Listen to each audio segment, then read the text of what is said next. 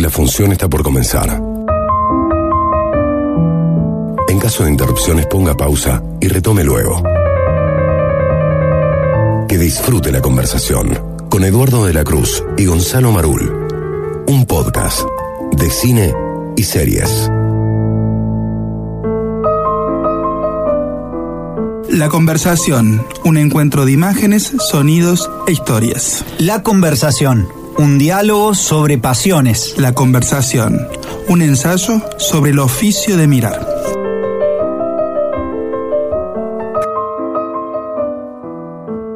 He llegado a los 49 y acá me han regalado una máquina que la vamos la voy a usar con usted porque no tengo otra persona para usarla porque estamos lejos de los de la casa y de los afectos. Una máquina del tiempo, yo no me ando con chiquitas, plebeyo. ¿Dónde la consiguió la máquina? Ah, tengo mis contactos. Bueno, acá estamos con una máquina del tiempo que todavía tiene una posibilidad de uso y como es mi cumpleaños, he decidido viajar a una década que nos quita la respiración.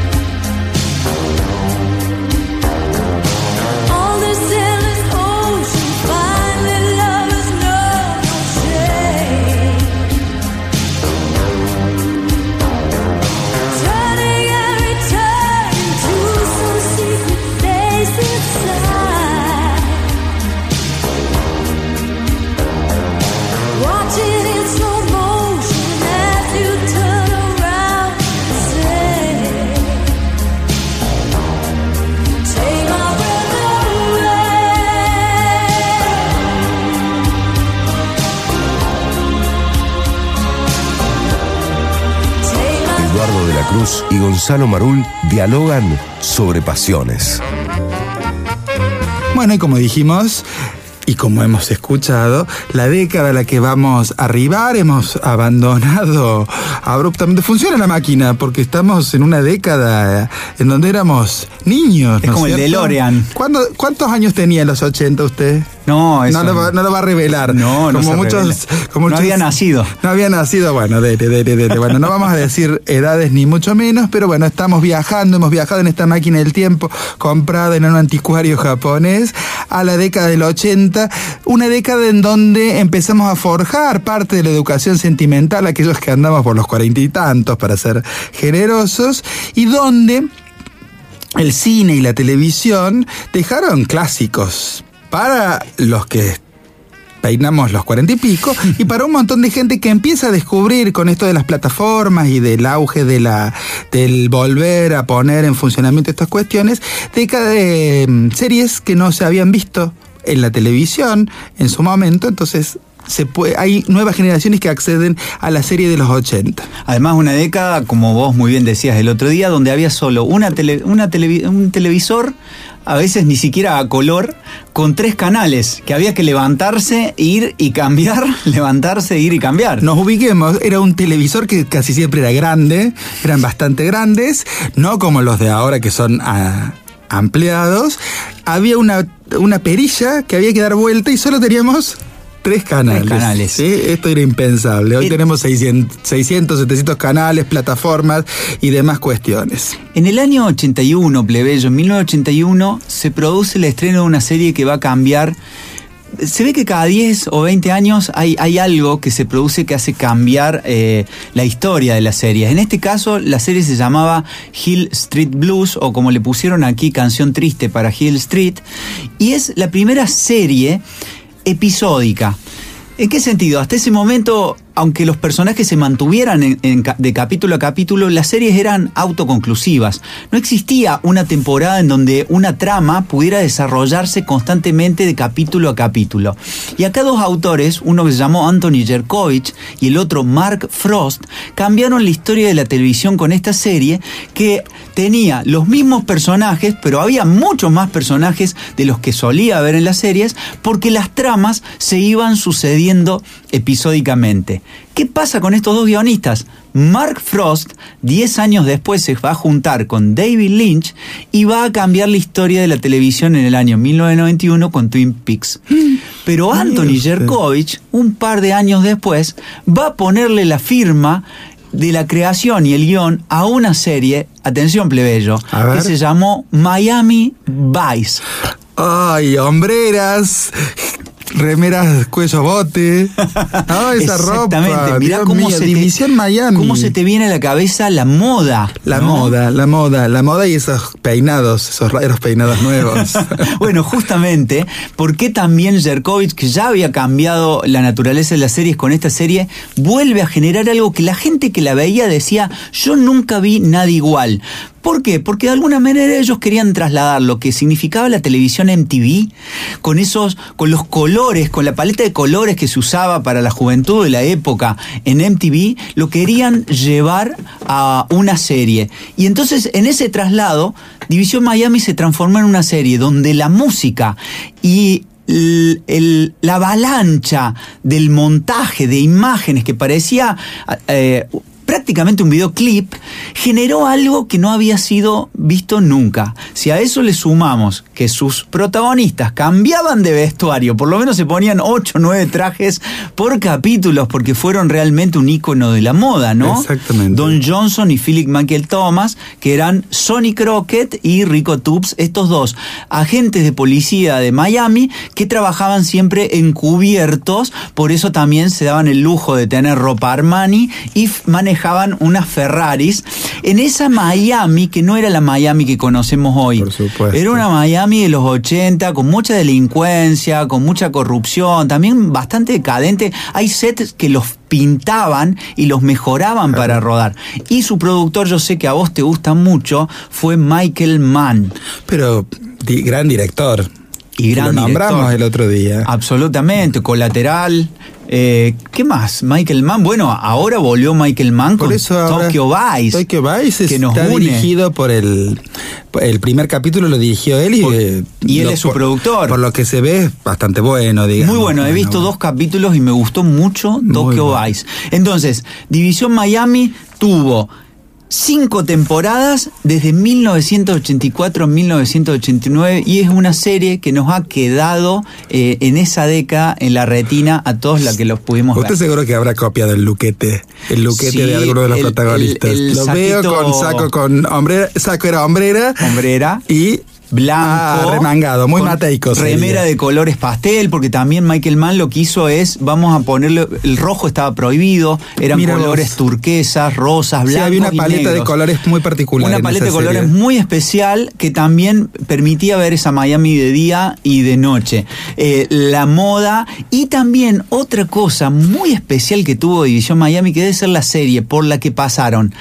Estrellas que en ese momento no eran estrellas, pero que luego se transformaron en estrellas eh, resonantes. ¿Tenemos algún ejemplo? Tenemos ver, muchísimos cuénteme. nombres. Si yo te digo Julia Roberts, por ejemplo. Ahí apareció Julia. Julia Roberts, si te digo Annette Benning, si digas. te digo Melanie Griffith. Todas aparecieron. Eh, ahí estaban Todas. todas en división. Si te digo, por ejemplo, alguien que fue polémico hace poco en la entrega de los Oscars, Chris Rock. Mira vos. También apareció. Vigo Mortensen. Otro amigo, John Turturro. Bruce Willis. Tenemos. La lista es interminable de figuras que tenían pequeños papeles en capítulos determinados de División Miami y que luego se transformaron en Mire estrellas. usted, bueno. ¿Se puede ver en algún lado División Miami? no? Sí, ¿A dónde la puedo ver? www.seriesretro.com y vuelven a recuperar la magia y la música fundamental. Fundamental, porque había muy buena banda sonora ahí. Eh, ellos invirtieron mucho, gastaban 10 mil dólares por capítulo en, en comprar los derechos de los temas de los 80. Y le fue también que después la gente, eh, los artistas y las artistas de la época querían estar en División Miami porque era marca de que tu tema iba a ser Mira puesto vos. en todas las discos y las watts de la época. La Watts, ese no, ya, ya es de riesgo con esa con ese concepto.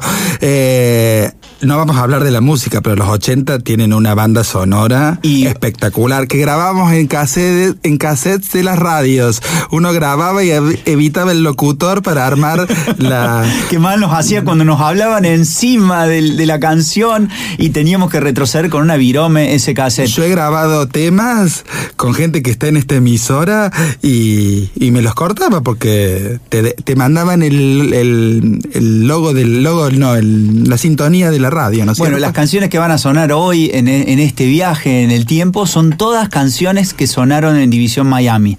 Tendremos a Lionel Richie, a Cindy Lauper, a Phil Collins, que también participó en la serie, a Berlín. O sea, esa música nos va a atravesar y es la música que sonó en División Al Miami. lento de los 80 no hay con qué darle. ¿Otra serie tenemos? Una cortita, así cerramos, y porque yo sé que a usted le gusta mucho, plebeyo. ¿Cuál? Una que tenía un símbolo de B corta, B, invasión extraterrestre. Serión, serión. ¿Qué le pasaba serie. con B, plebeyo? No, yo disfrutaba, ¿no? Era una vez por semana a la noche, me acuerdo que la veíamos y era hermosa. Ahí ama- me encantó, me encantó. Eh, el creador fue Kenneth Johnson. Kenneth Johnson era sinónimo de calidad de series. Había hecho El hombre nuclear, La mujer biónica, El increíble Hulk, para esa época todas bombas, y le tenían mucha fe. Él tenía un guion donde un, un grupo de gente, un partido fascista, llegaba al poder de los Estados Claro. Unidos. La- el canal les dijo, nos gusta tu historia, pero ¿sabes qué? A nosotros nos gusta lo que está pasando con una película que se llama La Guerra de las Galaxias. Es la onda de ir al espacio. Y Kenneth Johnson muy inteligentemente dijo, bueno, vamos a mezclar. Vamos a ir al espacio, pero también vamos a hablar de lo que pasa cuando un grupo de fascistas llega al poder. Cómo están acompañados tal vez hasta por ciertos medios de prensa, cómo están acompañados por una parte de la sociedad. Y de todo eso tenía B, Invasión Extraterrestre, en su comienzo, que fue una miniserie de dos episodios que duraba tres horas y 15 minutos. Fue tan exitosa y llegó tanto al- a las niñas y los niños como nosotros que a este niño de Alberti llegó. Llegó. Hicieron otra miniserie de tres capítulos también de tres horas y pico. Claro, acá nos la subdividían. Acá no la dividían como a la novela turca, te la cortaban. Exactamente, y la íbamos viendo de a poquito. Es más, en esa primera miniserie, la gran villana de la historia de las series, Diana, salía solamente 20 minutos. Y esos 20 minutos le bastaron para que no lo olvidemos nunca la más. vida, ¿no? En la una de las más malas. Y los 80 tienen malas de ficción. Muchísimas. De antología, terrible. Y, y finalmente, para cerrar esta parte de las series, eh, le dicen a Kenneth Johnson que el éxito es tan grande, ya esto en el año 85, que quieren seriarla semanalmente. Y Kenneth Johnson dice, no, yo quería una serie producida con tiempo. Fíjese en los tiempos que corremos, que corren ahora. Yo la quería trabajar, yo quiero efectos especiales, quiero que sea poderosa. Hacerla una vez por semana va a arruinar todo lo que programamos para la serie. Se retira del proyecto y la tercera parte de B, Invasión Extraterrestre, es un fracaso rotundo que sale una vez por semana, que es, las actuaciones son desastrosas y prácticamente es una infantilización de todo ese trasfondo político poderoso que tenía la Sí, porque serie. es muy interesante todo lo que tiene que. Hoy se- ay, habría que volver a verla porque creo que es actual o contemporánea con algún punto, con algunas cuestiones que estamos viviendo, sobre todo con el tema de vienen a extraer eh, la naturaleza, el agua y demás. Tiene, hay mucho linkeo con 1984 de Orwell, ¿no es cierto? Así que, y eso era en el prime time y fue un éxito el prime time de la televisión norteamericana, que después lo vimos nosotros. Mire que había, no, la vimos casi en, en- en directo, digamos, En en, directo. el mismo tiempo Sí, que sí, sí, sí. porque tenían éxito esas, esas series. Así que bueno, habrá jugado a eh, la escena cuando en la primera vez que eh, se descubre que no, que no son humanos y bla bla bla y de gluten un roedor es fantástico. Tremendo, unos efectos especiales que si uno los vuelve a ver dejan un poquito que desear, pero que en su momento, a nue- en nuestra infancia, No, nos impactaron. Para siempre. Bueno, me gustó esto de, de División Miami y Invasión Extraterrestre también la podemos conseguir por ahí. Se puede conseguir también en series retro e invitamos a que las revisiten porque siguen siendo series que eh, muy poderosas para volver a ver. Plan para ver con adolescentes, Invasión Extraterrestre. Por supuesto. A mí me gusta.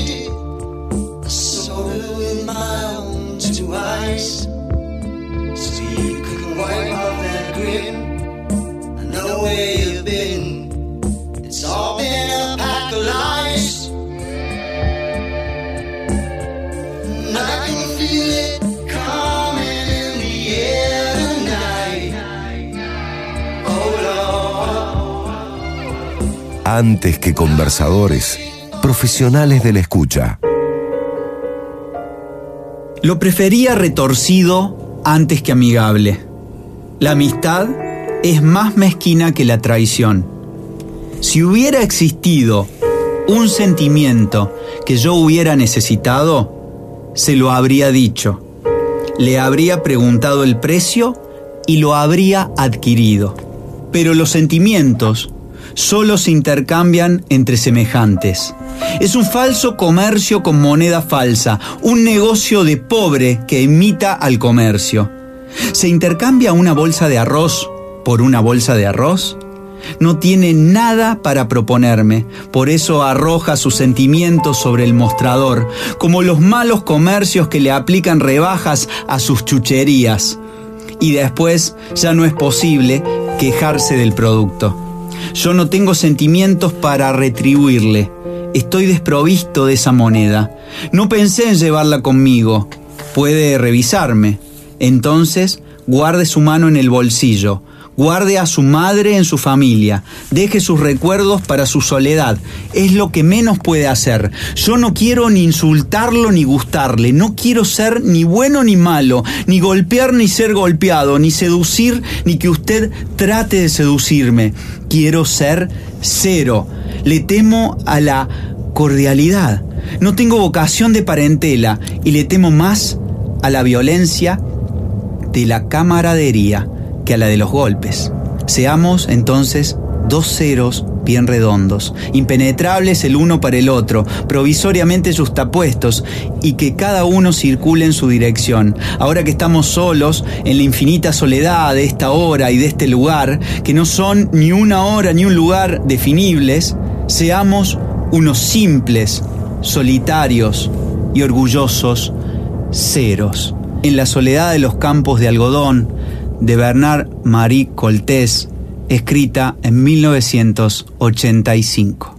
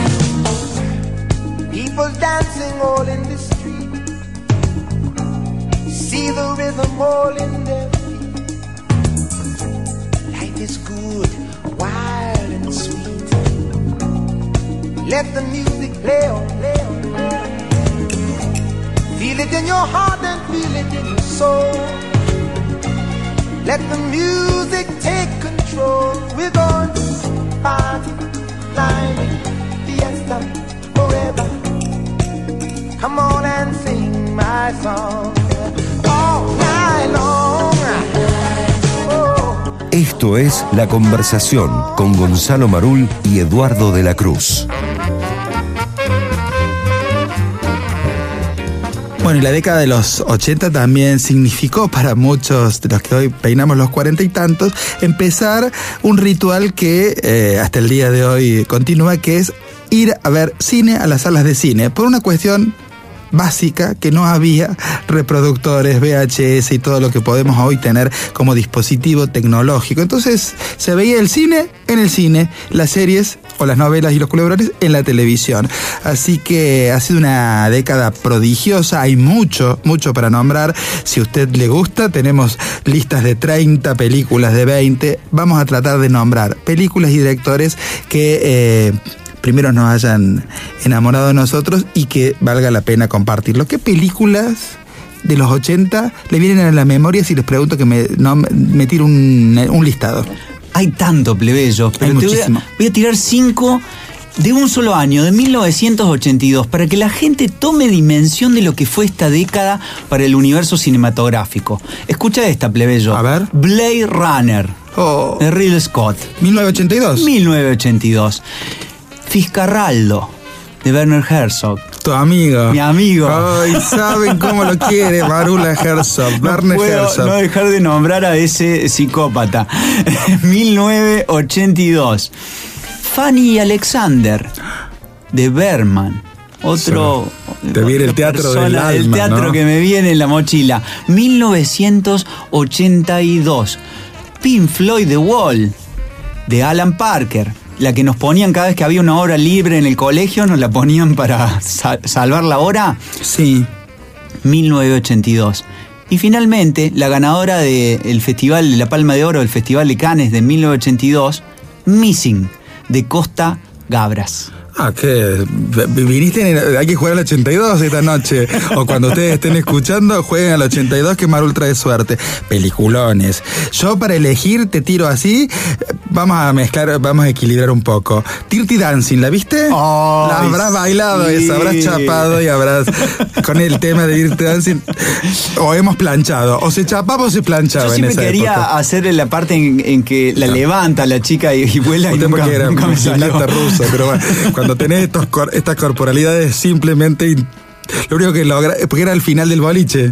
Claro. Al final del boliche te pasaba en este tema. Otra película que no vamos a poder dejar de nombrar, de Stanley Kubrick, El Resplandor, que me parece fundamental en la década del 80, y una que remite a esas primeras salidas a las salas de cine, cuando Córdoba tenía grandes salas de cine eh, en la calle 25 de Mayo y en el centro, en el casco céntrico, Los Cazafantasmas. Oh. Ya que nombramos a Bill Murray el programa o el episodio anterior, me parecía interesante traerlo de nuevo. Pero hay muchísimas películas que si necesitan tenemos, porque acá eh, tienen que escucharnos con cuaderno y lápiz, ¿no es cierto? Porque Totalmente. hay que anotar porque hay muchísimo. tanta información. Además, eh, cada vez que nombramos una película, linkeamos siempre con la música. Así Qué es. poderosa que es la música de Qué los poderoso 80. es el arte del cine y de todo lo que implica estas cuestiones. Y traje tres directores que hacen sus eh, tienen una importancia fundamental en los años 80. Spike Lee, Martin Scorsese y usted ya lo nombró al que voy a nombrar ahora, David Lynch. David Lynch que parece que ha filmado una película en pandemia en secreto, no sabíamos nada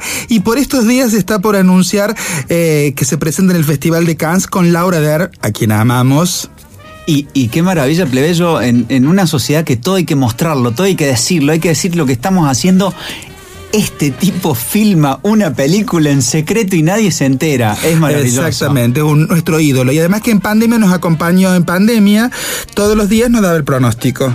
¿Sí? Porque es un tipo que aprovecha las nuevas tecnologías y las redes para lo que hace falta, no para mostrar lo que podríamos no mostrar. Así que me parece importante. Eh, la primera película es El hombre elefante, lo la que lo catapulta un poco al mundo cinematográfico. Así empieza la década de David Leitch con una historia muy particular, con un caso real, con esa disfuncionalidad que vamos a ver en la película. Así que ahí nos parecía importante. Después va a trabajar con un gran productor, con Dino De Laurentiis, no sé si le suena. Sí, gran productor. Esta experiencia con De Laurentiis no es buena, por lo que nunca más va a trabajar con los grandes productores, pero de aquí sale una obra maestra, una joya cinematográfica, que es Dune, que ahora Denis Villeneuve ha tratado de empardar esa joya maestra y cada uno sabrá si la emparda o no. El primer metraje de David Lynch tenía ocho horas. Le pidieron que lo acorte para su exhibición comercial. David Lynch que hace cinco horas. La negociación llega a 137 minutos, que son casi tres horas de metraje, pero traten de buscarla por donde sea esa Dune de David Lynch porque es maravillosa y creo que como decía recién con las series, abre una narrativa, porque los 80 son esa década donde nos posibilita la experimentación con ciertas narrativas que hasta el día de hoy siguen funcionando. ¿Sí? ya sea en las grandes producciones o en las producciones independientes. Así que Dune de David Lynch. Y otro clásico que es, con el cual va a cerrar la década y va a abrir la próxima década, pero fue filmada en los 80, Terciopelo Azul o Blood Velvet, una película de terror psicológico con una pareja protagónica maravillosa en estado de gracia cinematográfica que nos va a adentrar al David Lynch, donde nunca vamos a saber que si lo está contando algo es real, no real, si producen sueños. Un surrealismo cinematográfico del cual es uno de sus artífices fundamental. David Leitch es uno de los directores que eh, elegimos. Spiley lo elegimos porque hace su ópera prima en 1986, se da a conocer al mundo y cierra la década con Haz lo correcto en 1989. She Got Heart se llama la, la, ópera prima y está muy bien porque lo posiciona un poco en el mundo cinematográfico. Mundo cinematográfico que recién,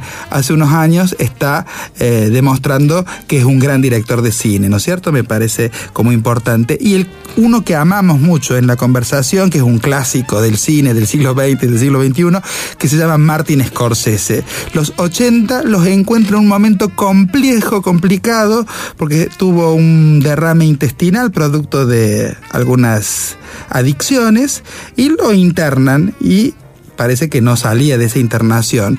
Pero su amigo Robert De Niro lo ayuda, lo visita en su rehabilitación, porque después en 1978 se interna por rehabilitación y empiezan a armar un proyecto. Miren el proyectito que van a armar Martin Scorsese y Robert De Niro, Toro Salvaje. Ah. Peliculón, peliculón. Él quería él estaba mal porque quería filmar la última tentación de Cristo.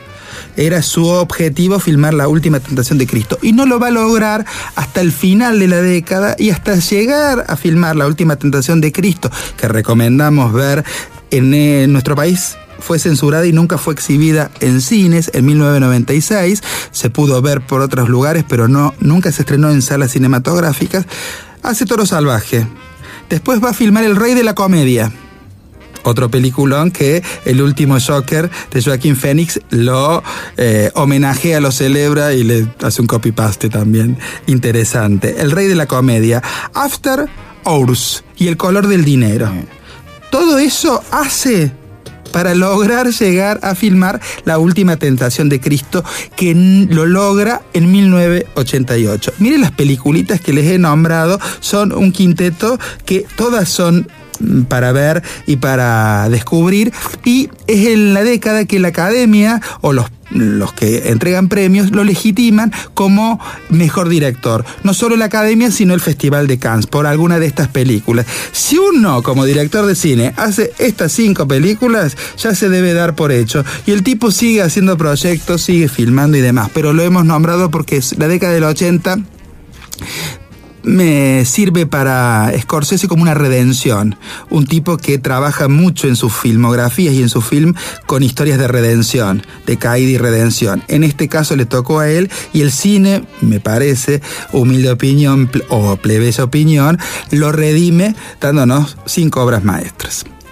Espectacular. Y como eh, no encontramos en la década, y eso está bueno mirarlo con esta mirada de hoy, eh, trabajada 40 eh, años después, no hay directoras. ¿Te, llama la atención? estaban. Estaban. puede decir Agnes Barda, las puede, pero no estaban en la hegemonía de los premios. En el horizonte. la hegemonía del horizonte. Entonces, vamos a, de alguna manera musicalizar el final de esta parte 2 de la conversación, eh, irónicamente con un tema de Cindy Lauper que se llama Las chicas solo quieren divertirse.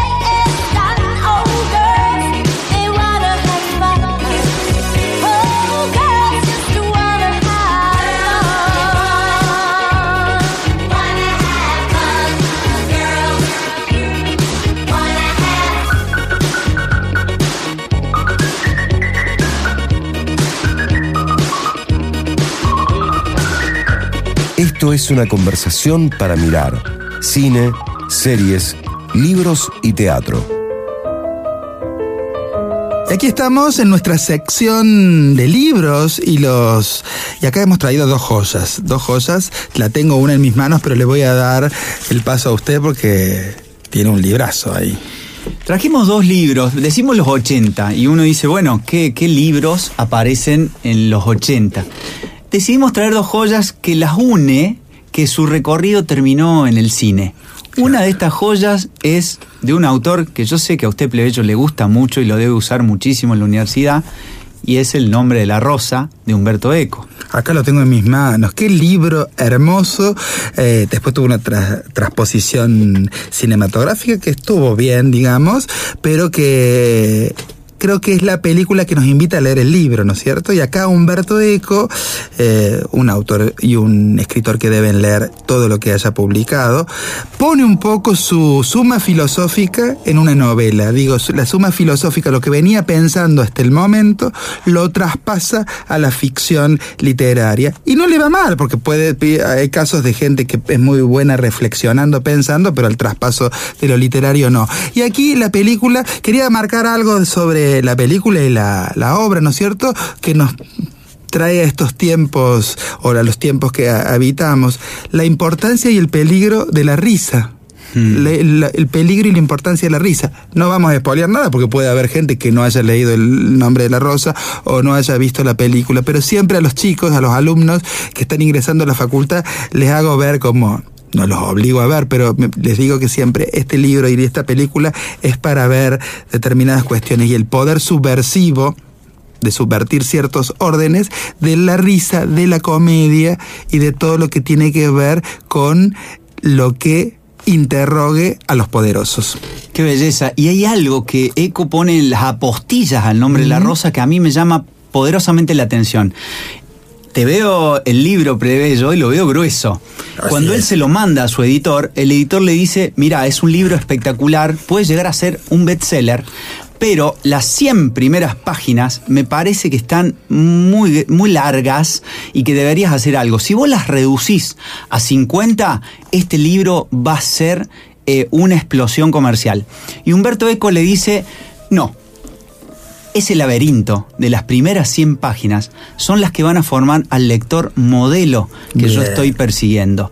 Aquellas personas que puedan atravesarlas son las personas que yo quiero conectar eh, con mi novela para que la lean. Y eh, de alguna manera eh, no se equivocó. No se equivocó. No se equivocó Mira, Además nada. me gusta porque es un escritor o- que pelea con el editor. Viste que el editor siempre trata de, de achicar y a- hacer bajar los costos. Pero bueno, de Humberto Eco lean todo porque es un escritor, es un pensador necesario, imprescindible de fines del 20 y principios del 21. Y si tiene ganas, algún sábado por ahí, busca el nombre de la rosa, la ve y complementa la lectura de este eh, texto imprescindible de Humberto Eco. Y de esa novela de 1980 nos vamos a una autora que a mí particularmente me gusta tanto, plebeyo, pero tanto, tanto, que se llama Marguerite Duras, que también ha escrito guiones, que ha escrito para el teatro, y que esta novela escrita en 1984 se transformó realmente en un boom eh, y se llama El amante. También fue llevada al cine como el nombre de la rosa por, su, por el mismo director, Jean-Jacques Annaud, que es el del el, oso. ¿Te acordás del oso? No. Jean-Jacques También lo vimos en cine, a, la- a sus películas se veían en cine, en Muchísimo. salas de cineclubes y demás. ¿Y qué tiene el amante? ¿Por qué la, la recuperamos y la traemos? Eh, porque uno dice hoy, con esta mirada que tenemos hoy, como hablábamos recién, con otra perspectiva, con lo que ha pasado con la mujer, con cómo vemos las infancias, plantear una novela que habla de una niña de 14 años que se enamora de un adulto de 26 años, ella eh, francesa y él eh, chino, hoy podría estar en ese territorio que denominan de la cancelación. Y en realidad la invitación justamente que hacemos es leerla, pero reflexionando justamente sobre el contexto cultural, el imaginario colectivo también de esa época y la mirada de la propia escritora, porque en el fondo ella finalmente dice que es un hecho que le sucede a ella, que es prácticamente autobiográfico. Recordemos que en la época también ella con Simón de Beauvoir, con Deleuze, con nuestro querido Roland Barthes, con Jean-Paul Sartre, formaron parte de un grupo que quiso firmar una solicitada diciendo que se podía permitir el, el amor, llamémoslo de esta manera, consentido entre personas menores de edad y personas mayores de edad. Entonces, cuando uno ingresa en el contexto de la época, en los movimientos de la época, eh, es interesante para poder revisitar esta novela escrita con muchísimo amor por esta escritora extraordinaria, que fue película, que ella se enojó con la película y por eso reeditó El amante de la China del Norte en 1991 como una especie de guion audiovisual contestándole a Jacques Ano ¿qué, qué había hecho el director de cine le sube la edad a la protagonista. La protagonista es mayor de edad. En la película, la protagonista tiene 18 años. Claro. Y eso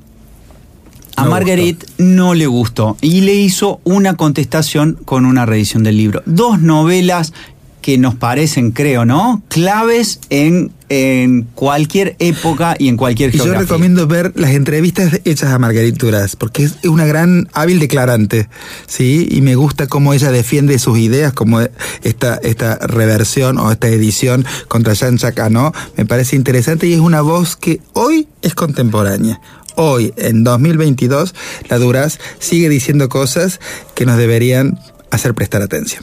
Atención. No estás escuchando una conversación, estás escuchando la conversación. Bueno, nos estamos despidiendo. Vamos a hacer una ficha técnica de nuestros episodios, porque ya estamos en el segundo y nos pensamos quedar todo el año acá en el éter, viajando. Eh, Mariano Brito es nuestro operador. Un genio. Un genio, ahí nos maneja toda la consola, todos los sonidos y demás. Camila Arguello es nuestra productora, el alma mater de que este proyecto esté funcionando aquí en el éter y en distintos espacios paralelos. Así que les agradecemos muchísimos. Nosotros yo tengo esta máquina del tiempo que usted me ha regalado y yo la quiero seguir usando. Ahora me estoy eh, eh, en esta década maravillosa que con casi 48 años vuelvo a vivir aquella niñez, adolescencia, pero seguramente la puedo volver a usar la máquina y el pasaporte. Vamos a tener de, un lado el pasaporte y del otro lado la máquina. Bueno, vaya, porque yo ya elegí llegar, como yo era el celebrando, usted eh, tiene que elegir dónde vamos a ir la próxima. Perfecto. Por ahora nos vamos a despedir. Agradecemos los comentarios de la gente que nos ha escuchado en la 102.3, en, en la plataforma Spotify o la de CBA24 y nos ha mandado mensajes muy amorosos que le gustan lo que hacemos y dicen que tienen que escribir rápido todo lo que decimos. Nosotros vamos a seguir tirando una ficha técnica con todos los títulos que, que, nombramos en esta conversación, así usted no se pierde en eh, la avalancha de nombres y cosas que, que decimos o que circulan por esta conversación. ¿Cómo nos despedimos? Eh, de este segundo episodio. Vamos a despedir con un trago de esos que en la época no le gustaban a los barman, porque se usaba mucho la piña colada, y ¿no? la pantera rosa, el, el. ¿Séptimo regimiento es de esa época? Séptimo regimiento, el esperma de pitufo, o sea, todos tragos de los 80 que eran un asco mezclados con un licor de algún color con piña colada, pero nosotros. Nuestras primeras borracheras. Estamos en los 80, así que lo vamos a tomar y nos vamos a ir bailando un tema de Irene Cara, que es la compositora de Fame pero que también es la compositora de el gran tema What the Feeling de Flash Dance, ah, de esa escena histórica y antológica. Voy a bailar como bailaba Jennifer Bills en Flash Dance y nos vamos. Lo voy a grabar acá. Por favor. Dale.